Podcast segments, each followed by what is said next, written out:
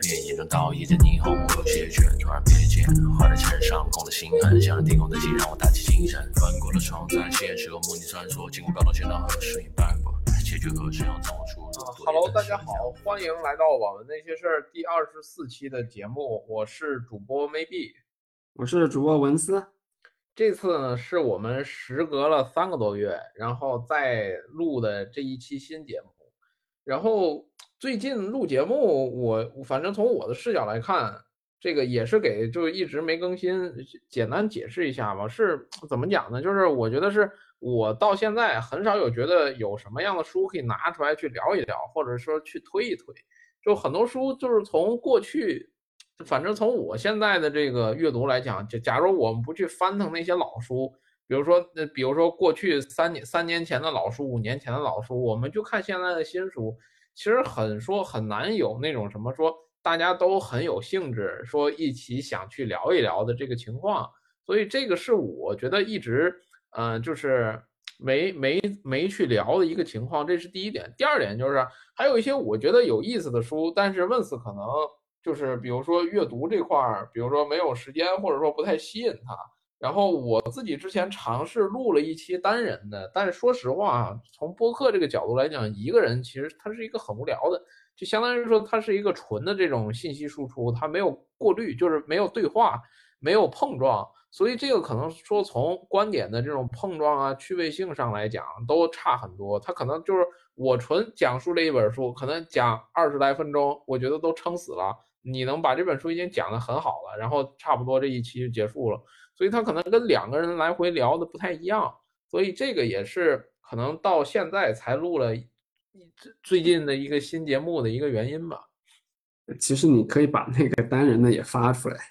发一发。那个单人的我觉得真的是不太行，我算了，我宁愿不发，也不发那种很一般的，好吧？嗯，也行吧。嗯啊，但是那本书，我觉得后面可以在我们在简介里去写一写，我还是很很很推荐那本书的，我觉得写的很好。好，那我们回到今天的这个话题哈，我们本期呢这个二十四期的节目，我们想聊一下最近在起点南频仙侠里面非常火的一本书，叫这个《赤心巡天》。然后这本书基本上是月票，是基本上跟那个。呃，那个宿命之环儿，两个人基本上把其他的人都给甩后面了，然后都是两本十万加月票以上的，其他的剩下的所有都是几万，所以这个基本上也是今年的一个现象级的这样一个作品了。所以这个这本书其实还是我之前一直在推，我一直让让问死赶紧去看，赶紧来聊一聊。然后他也是历经了一开始觉得无聊，后面直呼真香的一个过程。我我刚看了一下《宿命之环》，这这个月是就十月份的十七万月票，赤行的话是十三万月票，是第三名的话，《唐人的餐桌》只有八万，嗯，是拉的挺远。但这本书就就是那个，他我一开始看的时候，应该是前一百章吧，前一百章还是节奏比较慢，然后因为也没有什么爽点，就是有点难看。但它但它不会像《诡秘之主》那么那么难啃，就是但但基本上你过了一百章之后，你就慢慢 get 到就是它的有意思的点就是在哪。它确实，因为你在前期的大概前两三百章、三四百章子的一个大的一个看点，其实就是每个人物的那个比较饱满的一个形象，其实就是群像。到后期，后期的那个升级的那个爽点会更足，但前期的话就是群像。但你群像的话，你就只看一百张，他的人物都没有塑造干净，没有塑造完整，所以说就会看不太进去。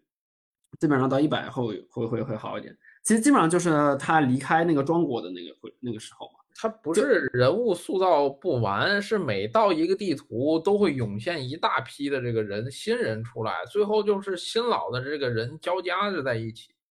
差不多吧，反正我是觉得他离开庄国的时候，整个故事的主线和人物要升级的动力啊，他一些动因以及大的就是大的世界观，就整个大地图的脉络才展现出来。那庄我我忘记了，庄国离开庄国应该两百章了吧？还是多少了？嗯，没有，一百多章就离开了。然后第一卷结束应该是一百九十多，然后第二卷第一章就是青阳镇南了，就已经立军功了，所以应该是一百一百多章就已经到齐国了。嗯，差不多。那我们就顺着来说一下吧，就是说我们这次节目呢，就是我们我们前半部分，然后主要我们或者我们大部分其实都是主要是聊这个。这个这本书的特色的点，我因为我觉得这本书它的特色点比较多，确实是一个挺挺有意思的一本书，嗯，然后我们聊完这本书的特色之后，然后我们再来就是以旁观者的角度来看评价一下这本，就是说说，哎，那它的那个和别的书的先进之处和它现在还有点问题在哪？大概就是这样子聊这个东西。那我先说一下，就是这本书就是最大的特点，或者我们自己总结了一下。主要就是三大特点，从人物情节，就是故事人物和故事情节，还有世界观三个，然后来看。就如果从人物的角度的话，就无疑一定就是群像，就是群像是这本书我觉得最大的特色。关键是他的这个群像啊，他跟他跟其他的，比如说像嗯诡秘啊，然后像那个嗯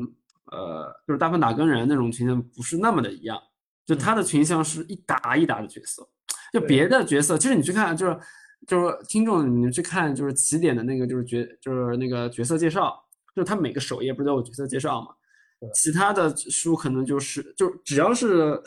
十只要差不多十几个，基本上都算群像了。但他我粗摸着算，基本上有几十个，就是每个人物都，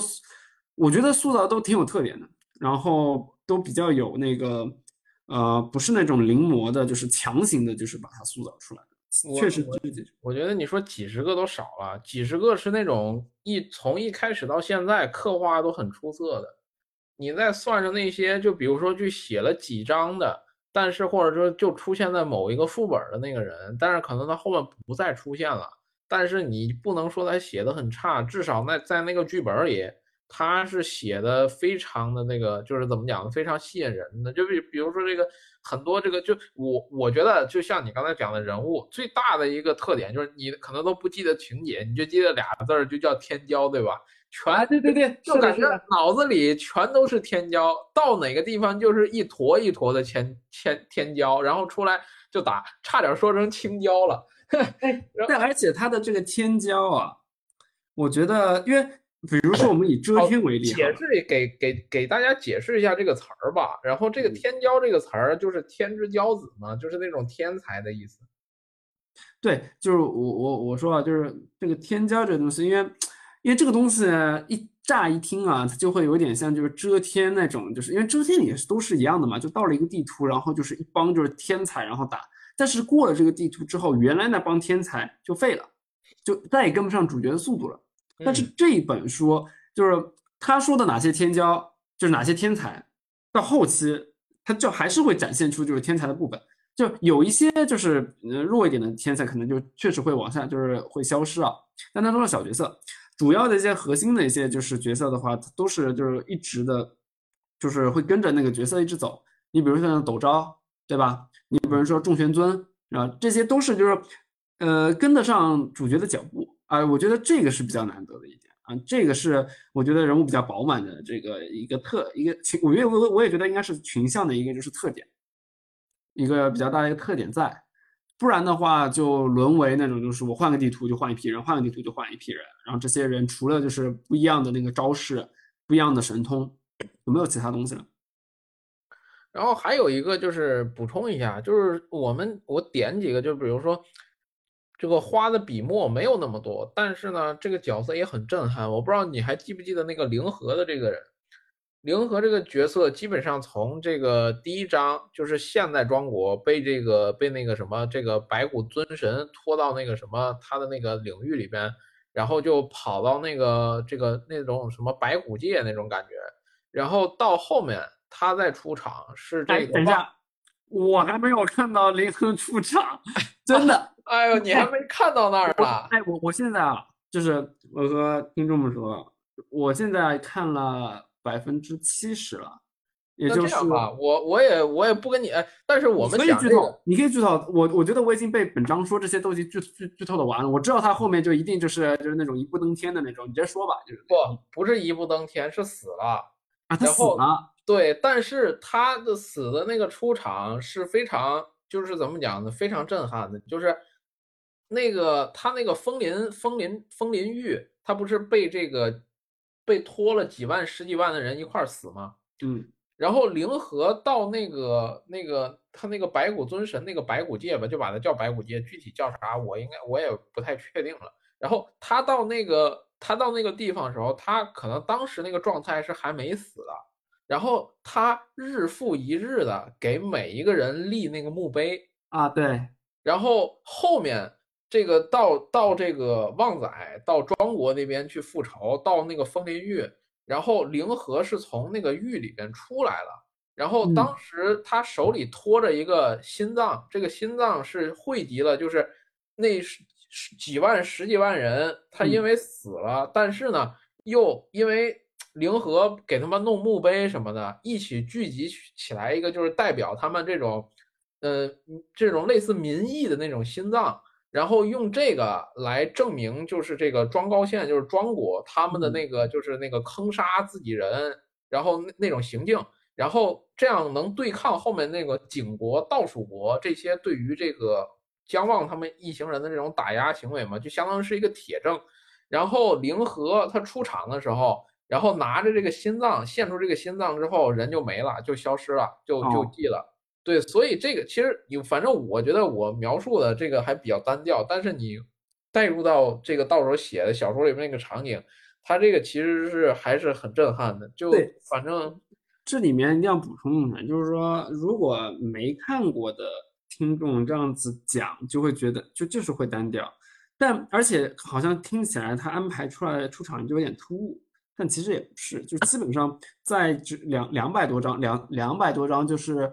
呃旺仔刚就是离开庄国的时候，他对灵和的那个就是描述，就那个伏笔就已经落下去了。就是他在一一一一句一句去埋那个就是尸体嘛，虽然后面的七八百章他一直没出现，但是后来再出现这一块东西是非常符合他就是呃这个人物的这个特性的，就是你不可能就是说在旺仔已经在那个层次的时候，他会注意到一个已经就是全天下人都不会去注意分灵域的那一块有人在做些什么。就大家不可能就是去关注到的，所以说他没有一丝信息和一丝消息是非常符合常理的。就这个的那个，呃，我我我觉得他对于这个这个伏笔和这个动因，就对这个人物的补充还是非常的那个合理，然后挺生动的。是，然后就举这么个例子，就像我觉得这本书最大的特点就是群像两个字儿，就是啊，不对不对，等一下等一下，我我我我还要再补充一点，就是因为啊我们其实刚刚说的是数量嘛，我们一直强调这个数量，其实它的每一个的质量，我们一定一定要来讨论一下，就是说零啊和质量都不。低的。对我们，我们来举个例子，一定要一定要让 听众就是有这个概念，就是我我就举我其实我还是被那个仲玄尊和那个就是仲玄胜这两个人，其实我觉得是挺打动的。就是这两个虽然一个是主角的伙伴，然后一个是那个主角可能一个阶段的一个宿敌吧，对吧？就是这样子的一个状态。但是这两个人到最后，哦，我来描述一下，就众玄尊和众玄胜就是是一个大家族的那个就是继承人的那个，一个是大哥，一个二弟，然后两个人互相争这种就是争家主这样子的地位。其实一开始众玄尊作为大哥出场的时候，其实是，呃，挺不可一世的那种，然后其实是没有什么，有一点像反派的那个角色出来。但后来就是从慢慢的就是你他对人物的一点他的特点和他的那种就是骄傲啊，他他都不是傲慢，他是骄傲，也展现出来，他会你就会觉得他之前表现出来的种种是非常符合他骄傲的这个性格。那然后最后在仲玄胜去在，因为仲玄胜有一次机会是仲玄尊直接可以被那个呃就是敌军然后直接给杀掉，但他后来他去救他了嘛，对吧？然后救完之后两个人就开始有点像和好，然后就就那一块就这样，但是说起来就会有点单调，但但是对于这些配角的这些嗯的经历的这些描述，每一个性格都非常鲜活，然后每一个的洗白也都很合理，嗯，这这是我想强调。嗯，然后那继续我刚才想说的啊，我想说这本书最大的特色就是群像，就是喜喜欢看群像文的，然后一定要来看这本书。嗯，就是描述长的，它能够长长长的章节维持这个人的这个群像的好，短章节的话也可以用几章的或者说少量的这个文笔去给你留下一个很深刻的印象。反正这个就是。人物描绘，我觉得在目前的这个起点，这些什么各种白金这些作家里边，作为一个新人作家，就可以吊打那些老老作者了。嗯，哎，我觉得这个还挺难的，因为因为关就是呃，首先我觉得从人物性格上面的话，因为他他毕竟有几十个那个重要的角色，然后有一些角色的性格会有会会有些重合，其实会有些重合那个。嗯，但我觉得重合的还是少数，嗯，大部分的话还是有自己独特的那个人物点，然后在那儿的，所以说就是它每一个不会那么的重复，因为不然的话就是有一些可能就想复制粘贴，对吧？就是我我新新的就是一个角色，然后或者是我老的一个角色，其实他们内心可能都是以骄傲，对吧？就是我天才的骄傲，然后但是这种骄傲可能又不是自负啊，就这种批量化的一种生产，但其实那个。在整个那个赤心世界里面的话，这种情况不多。这个其实挺考验作者，其实因为挺挺难的。嗯。然后，那我们情节这块儿，你还有不对群像这块儿，你还有什么想聊的吗？啊，其实群像这块肯定，我我觉得稍微有说一点啊。就虽然我们是在最后面评论，然后可能会说一下这个这本书还有点问题，但但稍微提一下，就是说因为。嗯，群像就是群像肯定是好的，对吧？就是有非常多的人物然后出来，但你要是铺就是呃摊子铺的太大的话，他可能就会对每一个人的性格，就是毕竟就是他那个文字数量呃字数数量就到这儿，然后他的世界小说的那个笔墨也都有个上限的。所以说，你要是人物一多，你铺在每一个人的那个情节和每一个人的那个展开里面的话，可能就会少一点，就会就会出现，比如说有有一些很出彩的一个人物，可能就一个小副本或者是一个副本就没就没了，对吧？就是这个呃，可能会是那个一个点。就比如说那个你你你还记得那个呃，就是那个大师，就是那个在玉。玉衡就是在外外外外太空的那个，就是啊，那是玉那个观演大师哦，对对，观演大师，我觉得观演大师这个人物也非常的出彩，就是我觉得他可能啊，就后续没准，呃，我觉得阿胜是可以在那个这种非常突出的这种人物里面出一个也番外篇，然后再着重然后去写，就是那个就是像观演这种，他之前是干嘛的。然后他和龙神的那个自己那个斗争又是什么样子的啊？就是他自己的爱情故事什么东西的？我觉得这这都是可以完全描描述出来的。但我觉得这问题都不大，这些都是番外篇可以解决的事情。嗯嗯。然后总结一下吧，群像这块就是基于这个作者很强的这个人物描写，我觉得就是可以简单总结成。就是无数天骄共同铸就的一个天才井喷的这个修炼大时代，我觉得把这个写的非常好，就有点遮天那味儿了。哎，等一下，这不行，这这我不同意啊！我觉得遮天完全跟他没法比啊，就遮天真的不行，就是遮天他就是他就是一个浮于表面，就是他就是，但但是但是你就算浮于表面，我觉得遮天已经就是，但是。遮天比他好的地方是场面更大，但是那那你说那那种更大的那种场面，那肯定只能浮于表面了呀。遮天他对每个单个人物描写的不够人嘛，几万人那种。我我只是说有有那种有那种意思了，好吧？但是你肯定这个力颗粒度的细度上肯定是不赶这本书的，嗯。然后。啊，我们人物这块儿过了，然后接下来我们来到情节这块儿。然后情节这块儿，我先说说我的这个想法，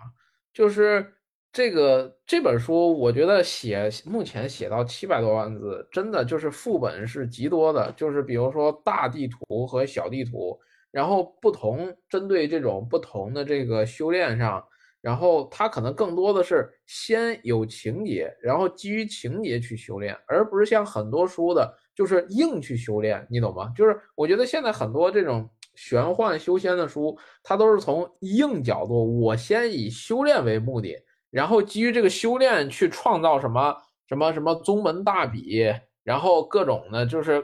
他硬去创造那些。但是我反正我现在对这本书的这个看法是什么呢？它是针对这个事儿步入这个事儿，然后主角在这个事儿里去成长，他就没有那种硬，就是很硬的那种，就专门搞突破，专门搞那个就是那个那那种什么修为的这种感觉，这样一下子就是相当于说我反正从我现在的感觉，可能从二百章之后，我觉得每一个情节都挺好看的，就不像那种就是。啊，你说你想说啥？我说完了。我觉得他，我我我觉得就是，我觉得他不是硬，就是我觉得他主线还是逃不开，就是我要升级，但他只是就是因为赤心他本来的升级体系里面就不是那种我我坐在一个地方，然后我就开始就是能呃就拿到经验值，就拿到灵力。然后就能升级的，就他一定要有自己的感悟，因为他不管神通的领悟还是神通的那个钻研，不管是五楼立五楼还是开四辅这种，他都是呃立立四楼开五辅，他这种情况他都是需要就是人生的阅历，就他在这样子的一个前提设定下，他就必须得经历事情，对吧？就必须得就是我我通过副本，然后去去那个拿到各各种各样的人生阅历，然后拿到就相当于我去呃呃体悟我的道心嘛。因为我它整个升级体系就是我道心越完整，我对于世这个整个世界和我自己要走的路越坚定，我就升级越快和越稳，和实力就越强。它服从这个整大的一个设定，嗯，所以说他副本多也很很理解，因为相当于就是说他对他的感悟其实就是他的那个经验值。你这个这个，但是我我还想说一点，就是说，因为对于情节，我们如果要来呃总结的话。其实我是觉得主线清晰，并且副本极多，但同时副本和主线的关联又是很紧密的。我觉得这就够了。这样子情况，就为什么这么说？就是首先整个书的主线，目前呢，目前到七百呃七百万字的那个主线，就是服从江望，就是要去，因为他的故乡被就相当于大屠杀嘛，南京大屠杀，整个城都没了。对吧？然后他就要去复仇，这么一条主线，但他复仇的对象又那个等级太高了，所以说他就要升级。那么在这个升级的过程中，他就会遇到很多人，然后要拿到很多经验值，你所以说就要开到很多副本。同时，因为它是个群像本，所以说你就必须要用非常多的副本，每一个副本就会有那么一两个人。或者是他，他不一定是新人物，他是可能在这个副本里面旧人物也在参与这个副本，然后这些事情的发生强化了，呃，这些旧人物的这些性格，反正就是你通过这种副本去堆，然后去把这个人物给刻画出来，所以说导致了他的副本极多，在从观就是阅读体验上来讲的话，很容易造成就是那个你看了几大几十章。然后这个大几十章可能跟之前的关系有隐隐隐隐约约的一些关系，有时候会让人有点 loss。嗯嗯，哦，我我认可你刚才说的啊，就是这个小情节要符，大部都我觉得百分之九十的还是要符合主线嘛。但是就我觉得有一些它跟主线没关系，但我觉得也是值得值得去拓展的。就是你还是要控制，就这个笔墨嘛。就是你写了特别多，然后这东西确实就是怎么讲呢？最我我觉得核心就是你如果能写好看，就是注意笔墨又能写好看，那我觉得这都还好。嗯，那肯定的。就我我因为我有时候会这么觉得，比如说我现在在看那个他雪国嘛，就是他去木国了，然后去呃姜望去木国，基本上他到了神灵之后，然后去了木国去。和那个，呃，就是去参加那个神冕那个换的大典，然后再是雪国的一个就是动真的那个一个大小中中副本吧，然后和魔可能产生一些联系。嗯我说实话，可也有可能是我看了这么多，有一点倦了。反正看到这儿，我还是我我就会觉得有点，嗯、有点看的速度有点慢。就我觉得这个就是它它，因为它离主线不能说没有关系，但是还是会有点脱离。然后人物可能又不是那么的怎么，哎，我我不知道，我反正目前是会有点倦。或者这么说吧，你觉得你对哪个副本印象会比较深？我对副本印象深嘛。嗯呃，你你这你那你得分什么阶段呢？比如说，在这个这个庄国一开始最呃那个也不叫副本吧，就是那个白骨尊神、白骨教那块儿，肯定一开始后面这个这个很那个什么印象深刻。到后面他这个从庄国，然后先溜达到齐国嘛，然后中间儿的话，其实我对那个就是有大象的那一些，那个应该是叫相国还是什么呀？就是他们依靠那个就是把这个天才修士，然后喂给那个哦我知道护国神兽，那是杨国，那是哦杨国国，反嗯正就是把对把那个把那个啥把那个人喂给天才修士，然后呢拿这个这个象来庇佑他们自己。这个这一块儿也这个小副本印象深刻，因为后面也出了像尹轩这种能一直在后面出现尹官吧蛮久的这种人，对尹尹尹官还是尹轩忘了啊。然嗯后这是一个，后面到齐国其实非常出彩的就是那个黄河之笔，哎，对我也觉得是，然后这个基本上我觉得这是，嗯，到但但是齐国这个章节是很大的啊，然后黄河之笔是一个，然后去吊海楼那边，然后给那个那个这个他那个给他的好朋友去伸张正义，也不叫伸张正义吧，是这个解救他解决问题，对，然嗯。后这个去吊海楼那边，然后这个也是一个我觉得也是一个很出色的情节，然后这个这个是我想想啊，然后齐国这还有什么呀？其其实像那些打仗的，我倒不是很喜欢看，就是什么国战那种我知道，啊，对，然后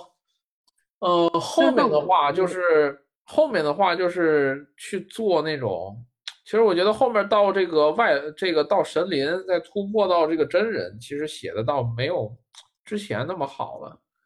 我觉得这样子的，就是我嗯插一句，我插一句，就我觉得这个本来是在世界观那边可以再讲一下的，就是我觉得，因为每个副本其实为什么说这本书，就是我觉得这本书的故事厚度足够啊，就是它每个副本它确实不是单独呈现的。我们比如说杨国这一块，就是隐嗯关的这个东西，就是因为它通过一一开始，其实一开始杨国，因为杨国的出现是。呃，就是旺仔从庄国呃离开了之后，差不多第二个好像遇到的就是国小国，然后就是那个杨国，他就遇到了一些非常就是那个呃有有一些社社会学层面的一些讨论，就是这个是我要我要集集集大力量，然后去完成一部分人，还是说我要达成社会平均主义这种东西东西，就是嗯，他其实是借这个小副本。在折射整个人类社，就是在那个就是赤心世界里面的人类人族之间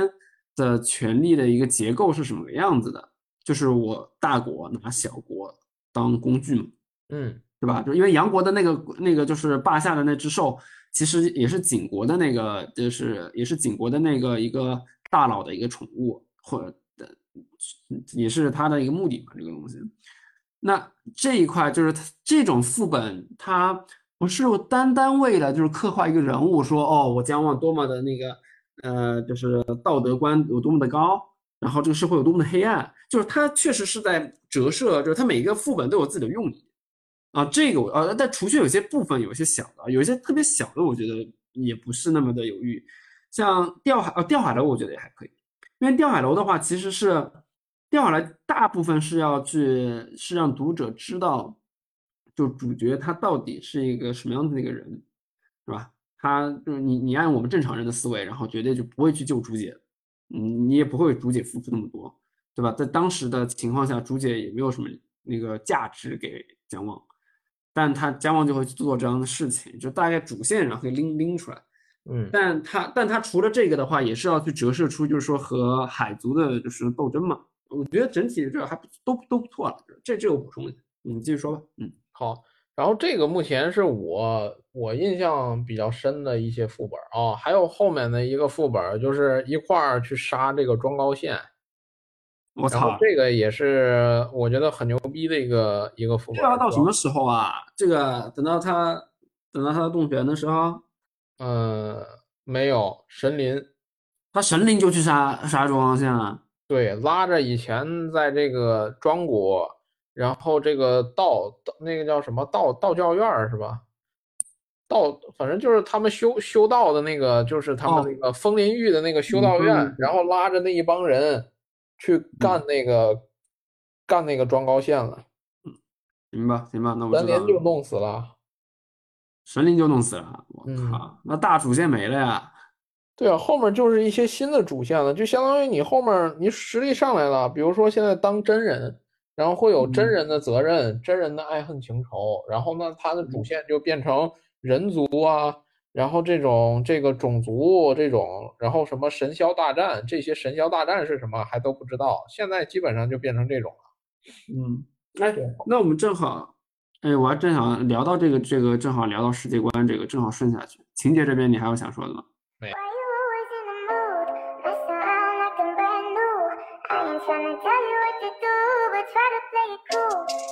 I'm playing by your rules. Everything I you always in mood? Brand new. I ain't tryna tell you what to do, but try to cool, baby. I am playing by your rules. Everything I put on with you, Why you always in the mood?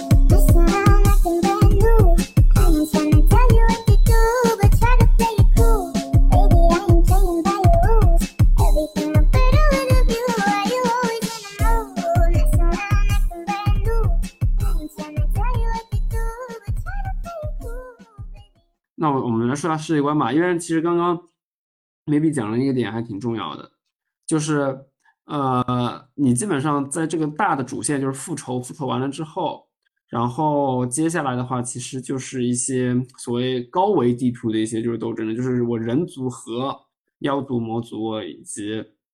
那个呃是海族之间的斗争，对吧？一些责任的一些东西，然后再到就是说可能人神之间的一些斗争，这这里面就一定要。说就是说，它这个大的世界观是什么样子的？就这里面为什么它是能构成一个特色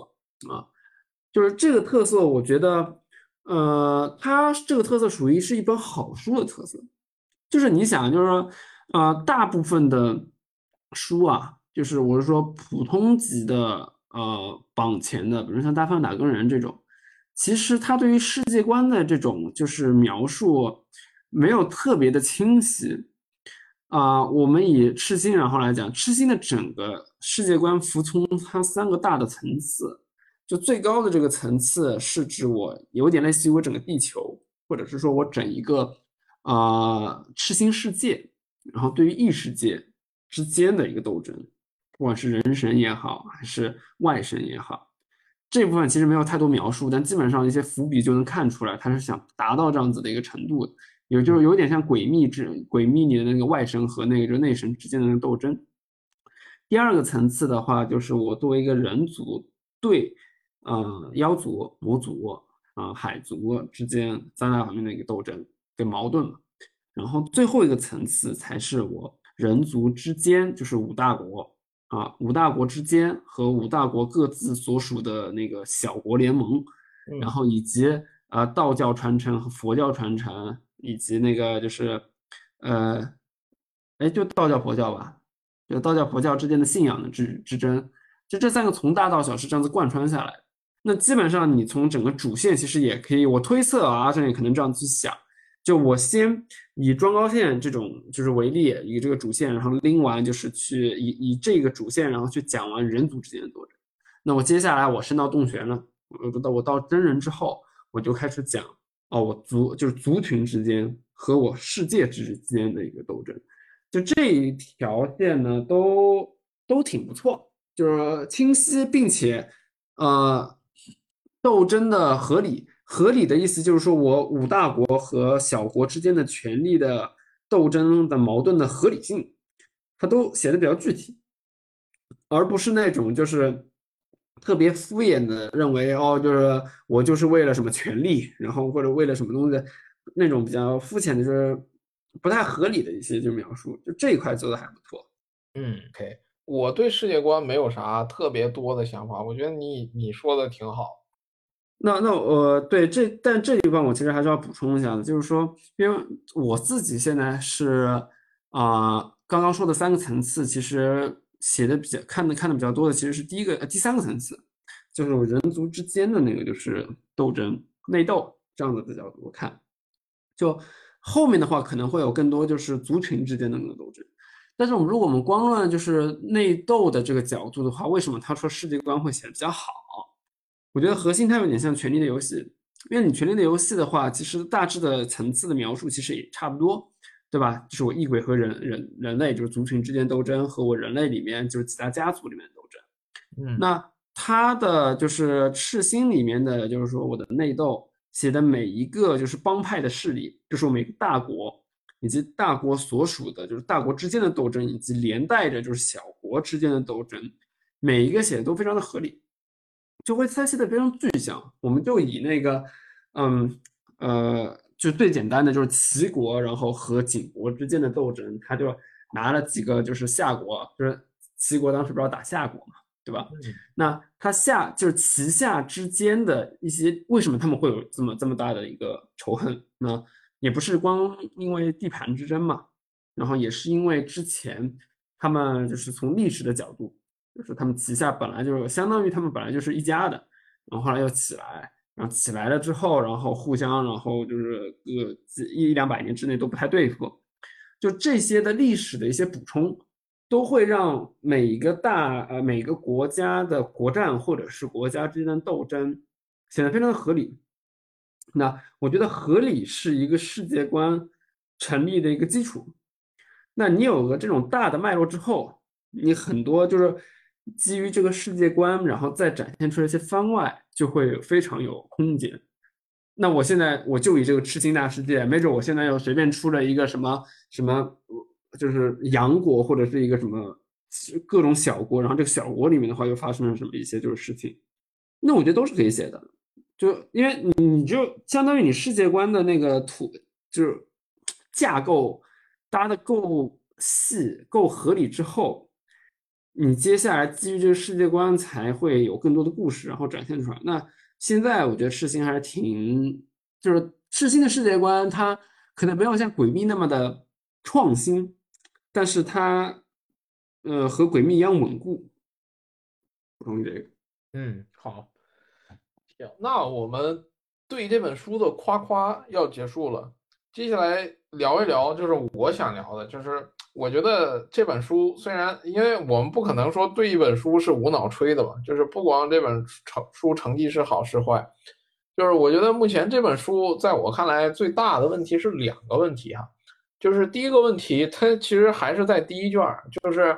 我觉得是这本书第一次写网文，它可能有的问题。你知知不知道这个作者是从知乎大 V 变成的这个网文？哎，我不知道作家啊，是吗？对他知乎上有二十多万关注者，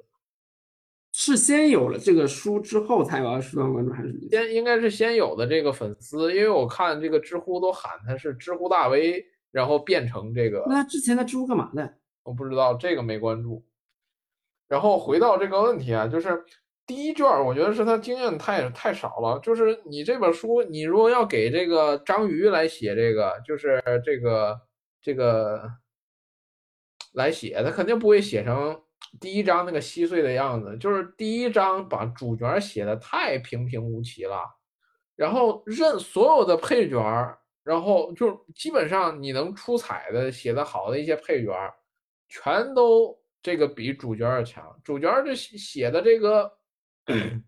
写的就跟个路人似的，修炼上没什么天赋，又忍辱负重、苦，各种各样的，然后也没有什么特别大的机遇，没什么大的突破。就其实你你就这个就这在这个过程里边，你这个前面写的主角太平庸，后面呢，你为了让这个主角就是在平庸的情况下变得牛逼，那就会强行搞出来一些。比较玄学的事情，比如说这个 这个人道之剑，就是这个是在各种旅途里边去悟的嘛。其实我是觉得说，前面对这个主角的这个剑术铺垫太少了，就是尤其是天赋啊各方面的这个铺垫太少了。你包括这个主角他他学的一些剑术，那都是在那个一开始在那个太虚空间里边学的，然后都是什么演道台给他推演。你从他自己自身角度出发，他自己没有体现出来特别强的这种什么悟性啊、天赋啊等等，就提了一个他小时候被七杀道人看上，但是呢，这个被这个看上之后呢，又又选了，就是他旁边那个天赋更差的人，就相当于他当时被推河里没选的嘛。然后其实这这些铺垫虽然就是觉得哦有点天赋，但没那么强。那后面搞出来一个这个人道之剑就挺扯淡的，就相当于说这个衍生出来第二个问题啊，就是你这个后面初初期到中期有一个问题，就是写他写的这个打斗就 有点割裂，就是写别人的打斗都写的很好，别人呢就是各种境界这块的打斗那都是什么有很强的这个，比如说这个内府境有很强的这个神通，对吧？有很强的道术。有很强的这个能力等等各方面，你到主角的打斗就很扯淡了，啥也没有，就靠那个很，就是那个人道三剑整的特别玄学，就是就他就依靠这种没有办法评估强度的这种人道剑术，然后后面呢越级打，越级打那个，越级打这个，就是这个东西就出中期，它其实是其实我觉得一直都存在说战力很崩坏的一个点。包括这个点也是在起点里边很多人去攻击他的一个点，就是说这个中间太扯淡了，对吧？就是你写各种人什么是你你把你你要把很多配角写的很牛逼，对吧？他什么神通牛逼，什么这个就内辅境神通牛逼，对吧？然后家传牛逼，然后道术也牛逼，人也牛逼，天赋悟性都什么顶顶尖的，从小是个天才，对吧？你跑到大齐来，然后。他就靠这这这个自己悟出来这个三脚猫的剑术，我我觉得你在一开始在那个什么这个腾龙镜啊各种环节，你悟出来这个剑术肯定是三脚猫的嘛，对吧？哪有刚学武术三年的悟出来那个招式都宗师都对吧？都赞不绝口，那没有这种情况呀。然后他拿这个这个人道剑，还能把那个王一无，就是大齐军队里最牛逼的人打打败了，人这这东西就。就写他这个涉及到江望这个地方，就写的很割裂，你懂吗？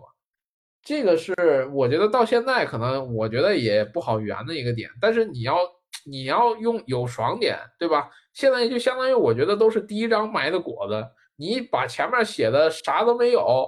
那你后面你自然你要把它要拔高，对吧？你要要不就割裂，要不你能够把这个详细的拔高的过程去写好。那你看这这个东西就没办法，你包括现在这个人道剑术还是主力输出，你懂吗？就是就相当于说，我在这个刚学武术的这个前三年，我悟出来能后面能用一辈子的这个招式，它永远都很牛逼。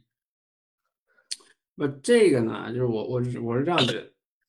因为我你没说这个问题之前，其实我没觉得这个太大的问题。我我觉得我我刚刚在想，我为什么会有这个想法。我觉得是因为我就没太关注，就是说主角为什么这么强，就是我不会去推推测、推敲这个过程。他我觉得不是推敲，就是我你如果认真的去看他写的那个打斗，就就很那个什么，很很抽象，很意象派。哎呀，我觉得赤心的打斗都是这样子的，就是我觉得赤心打斗就是很抽象的。不是，就是你前面其实他是就是前面就是你不涉及到那种高修为的，你前面其实都没有那么抽象。前面要不就你用什么道术，这个道术有什么特点？什么家传的这个这个神通，这个东西都很明确啊。你到这儿就是，我就我就拿这个剑搞了一个什么人海茫茫剑什么的，这个这些剑就突然就给你弄，就就赢了，就这种感觉，你懂吗？啊，我知道，我知道你说的这个样子。我我觉得我细想一下，这个确实是个问题。但是我只是在说，就是说为什么我当时没觉得这个玩意是个问题？因为我跳步了，所以我跳步。这个你觉得没有问题？这个也是我后面就，哎，我越看这个打斗，我越对比，我自己琢磨出来的，发现跟很多人有一样的体悟。这个其实就说明了他什么呢？就是他写的这个情绪调动啊，各种氛围烘托呀，其实让你没有特别 care 这个打斗，然后你的情绪还有了。不不不，我我我还要说一点，这个也是一个原因。但是为什么我会觉得这没不是一个啥问题？是因为我相当于读了太多网文了，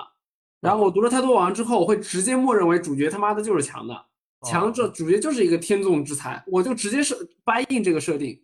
我有了这个设定之后，他他随便编的，他可能不是什么人脑，就随便编几个剑术都觉得是大强。就但是如果是一个新的读者，是新的这种比较苛刻这种就是逻辑严谨的读者。那他就会抓住这点，就觉得你这写的战战斗体系就是崩坏嘛，战斗力体系就不行嘛，对吧？对呀，而但是而且我也觉得这也确实也是作者他这个问题，就作者他太过讲究，就是说，呃，道心圆满对于一个人战力的这个加强，其实他们的他的战力加强其实就是我对一个人，就是一个人是否去。能遵从自己的内心，坚持自己的路，这就是他战力强不强的核心点，对吧？你就比如说那个秦秦国的那个，我忘记那个秦国，秦国的那个就是有有那个就是桐树的那个叫什么来着？就后来把把自己眼睛给挖掉的那个，那个秦国？对啊，就秦国的那个天骄嘛。啊，秦至真不是那个啥嘛？他不是桐树。然后秦国还有一个那个小老头儿，那也是桐树吧？算了，没事儿，就这个就反正就是秦国，就他他也是这个样子，就是他就是遵从自己内心，然后他他就他就强。就我觉得阿是他整一个框架，就是他对战斗力的描述啊，他不就不是那种严谨派？我觉得他是那种。他就是这个是纯唯心的嘛？那我他唯心，你这个说的好，就是唯心情绪上来了，对吧？我这个情绪都到这儿了，我得让他赢啊！那我赢了，我发现，哎，我他，怎么赢啊？只能说从这个，我不把这个战力体系描述出来，我就说这个剑很牛逼，对吧？我把那个当时那个情景描绘的很很很抽象，然后各种 buff 一加，哎，我就能打赢了。其实有点像嘴炮。就是他的那个词造啊，很华丽，就是各种就是感叹号，对吧？就是各种就是你你，他就是反正就是，他有点像遮天的那种，就是我我我无论我加点词儿，他就这个招就牛逼的。然后在赤心里面的话，就是我这个人有多么的理有有多么的唯心，我就多牛逼。就是我觉得都是这样。你这个要说的话，但是你怎么说呢？就是。哎，我其实觉得这个东西就一直挺割裂的，就是你主角唯心能牛逼，对吧？那你面对主角的人，你再唯心你也打不过，就不不 还有一个还有一个点我要吐槽的点，就是你不觉得就是那个歧途这个神通啊？我说实话，我压根儿不知道就是歧途的作用，就我到我看到现在我都没觉得就是歧途就是这个东西有多么的强，然后就是。就他可能会干扰别人的选择，哎，反正我我我觉得你从你从庄高线那块儿看过来，他其实现在就是最强的，就是干扰你的选项。他还有第二个原因叫见闻，就是他通过就是你看黄河之笔那块儿，他应该有讲，就是姜望他每每一场比赛他都要看，就是他通过这个比赛能填充他的见闻，通过。填充完这个见闻之后，他就对这个人有更多的这个认知，这对这个就能帮助他取胜。但是说实话啊，这有点也像个那种 buff 的感觉。其实这东西最终它到底有没有用，那其实没没怎么写。包括像歧途这个东西埋了这么久，对吧？它其实最终也没有爆发成一个很牛逼的这个这个这个这个点。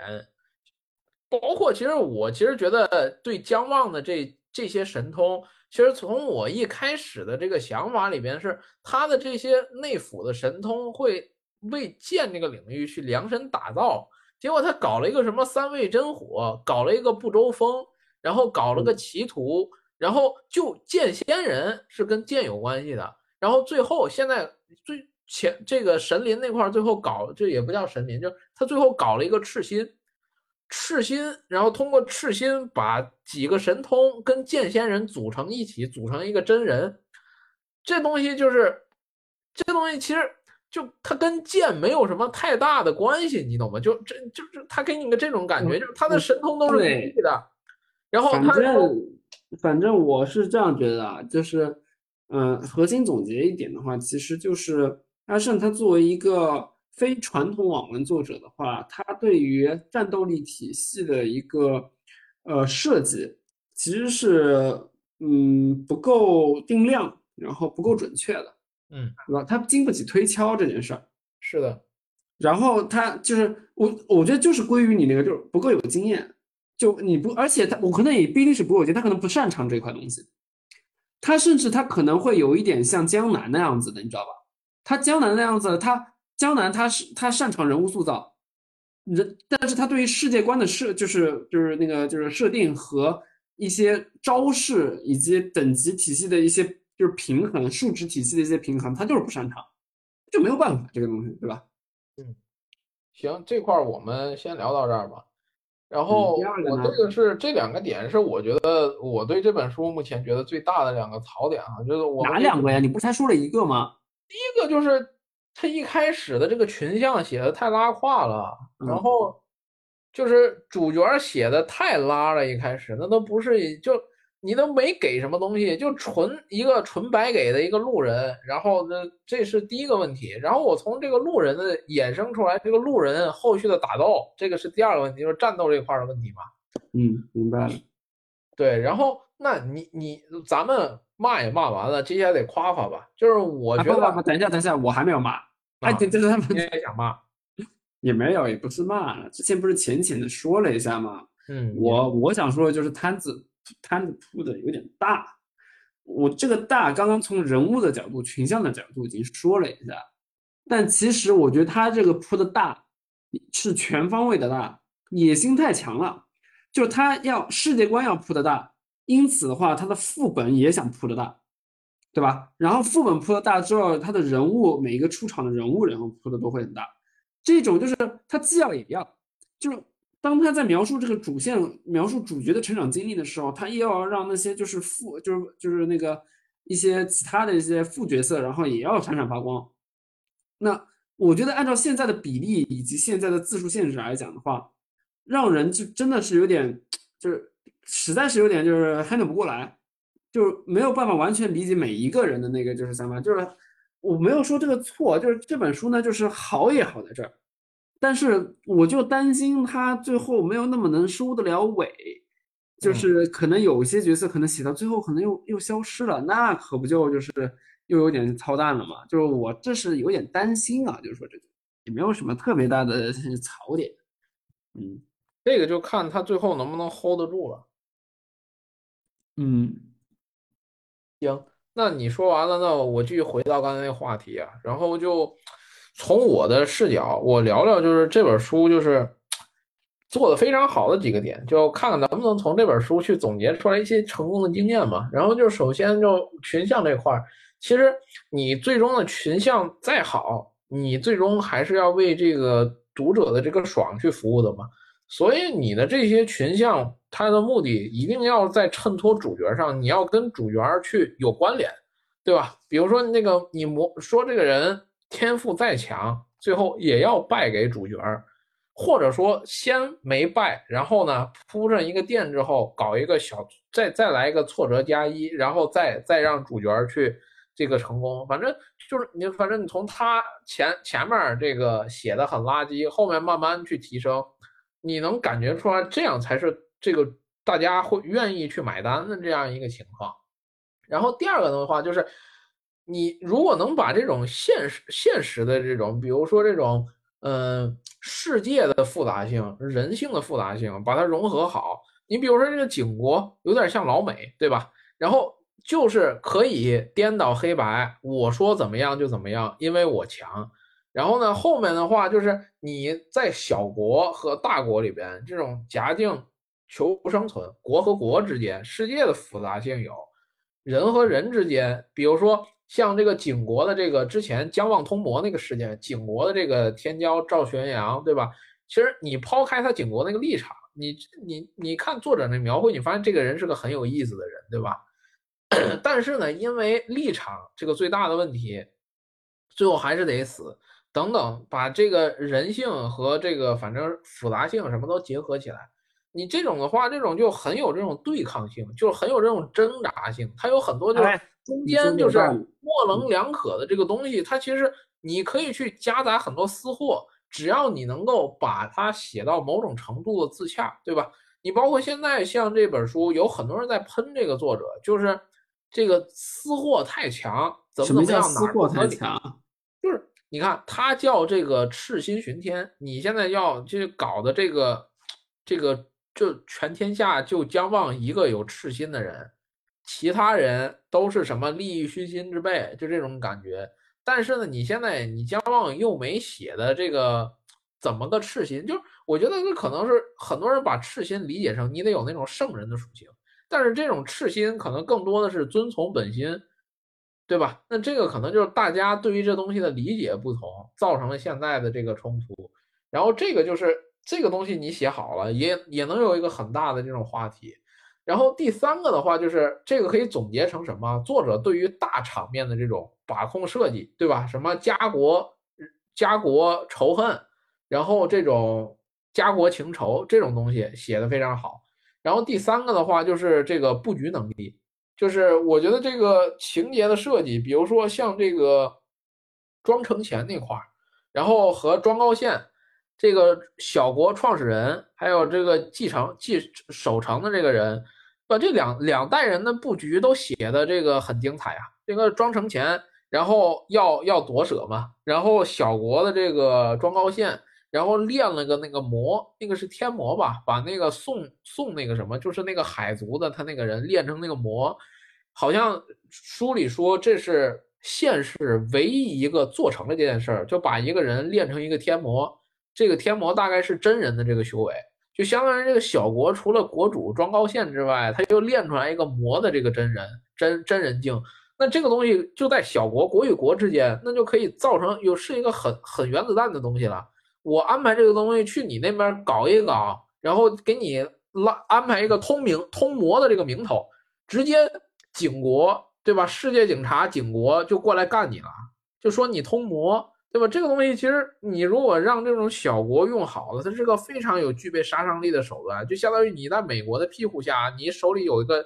这个小核武器。然后其实是这种，其实都其实如果你按照这种写，其实能写出来一个非常好的这种野心家的这个角色。只不过他们都得给给这个旺仔去当垫脚石嘛，所以我觉得这块是没有写的很很精彩的。这个那我这里插一句，遗憾，我插一句。我觉得这个的原因是什么？我觉得就是因为他摊子铺的太大了，就是他想把就是非常多，他不光是就是我我人物塑造要好，然后副本要多，他还想把自己对于一些世界的一些社会观的一些理念也给融进去，对吧？就是你通过小国之间挣扎和大国之间的一些从属关系。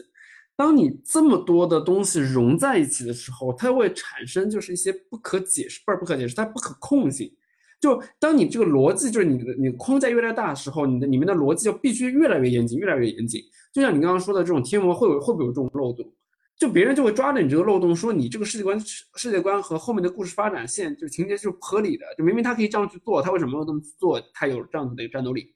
这个呢，我觉得我我觉得是他。我觉得他是自己可能有一点，就是，可你要说他没经验也好，还是什么，就是他就是摊子铺的太大了，就是他没有办法完完完全全锁住。那这时候我又要可能对比一下，就是诡秘，就是诡秘它我觉得之所以好和它整体的合理性，就是因为我觉得像呃像那个乌贼这种就成熟的作家，他就非常的知道，就是说我这本书它的一个上限，它的复杂性的上限就在哪里。他上限在哪里之后，他主动锁住一些，就是展开一些副本的展开和人物数量的展开之后，他就能把这几个在这些人物之间产生百分之百的合理，百分之百的完美。那按着那就不会被人喷。这我觉得就是摊子 问题，就是摊子不太大。好吧，嗯，行吧，那还有吗？嗯，我觉得没什么想聊的了，咱俩聊的够久了，小一个小时了，差不多一个小时。难这本书，这本书，这本书确实值得聊这么多了。这个，因为我们今天聊，感觉其实其实聊的点很多，但每一个点其实没有非常，就是跟大家说我们为什么会有这么就是有点，就是你其实如果我们要说每一个点，可以讲出非常多的论证，然后很多细节这个来聊。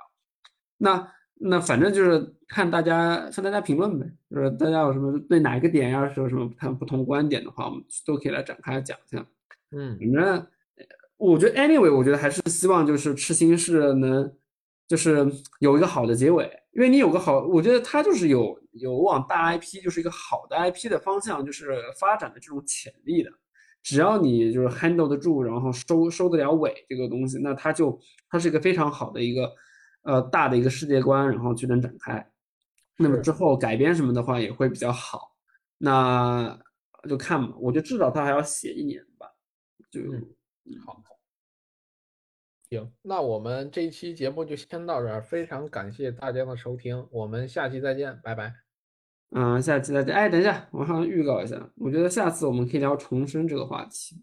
我最近重生文看的贼多，我觉得下次这个话题有什么 no no no，我现在我浅浅的后面再说吧。我要浅浅的预告一下，最近看的重生文都非常的有意思，什么重生什么，就是做 AI 教父啊，什么各种就是互联网战争，哎，真的很有意思。就是我觉得现在的重生，现在的重重生生跟以前重生不可以。聊的，这个很局限。好看的真的生文儿可以它肯定是。有自己的那些独独特设计的这种套路的。你拖出去这个套路，后面等功成名就了，就都那样了。要不就投资抢别人的路，然后搞先知，就这些，就很很很那个啥，就很同质化。重生这东西，尤其是现代都市重生，那他妈同质化，那他妈都不行了都。行吧，那我们今天就这样子了吧，然后我们下期再见。好，好拜拜。早都再见了，你后面把这个后面的剪了就行。那不行，为什么要剪？像预告，这个有预告有什么剪的？剪挺好的吗。那个我都说了，下期再见。然后你还来个预告，行吧？那就不剪。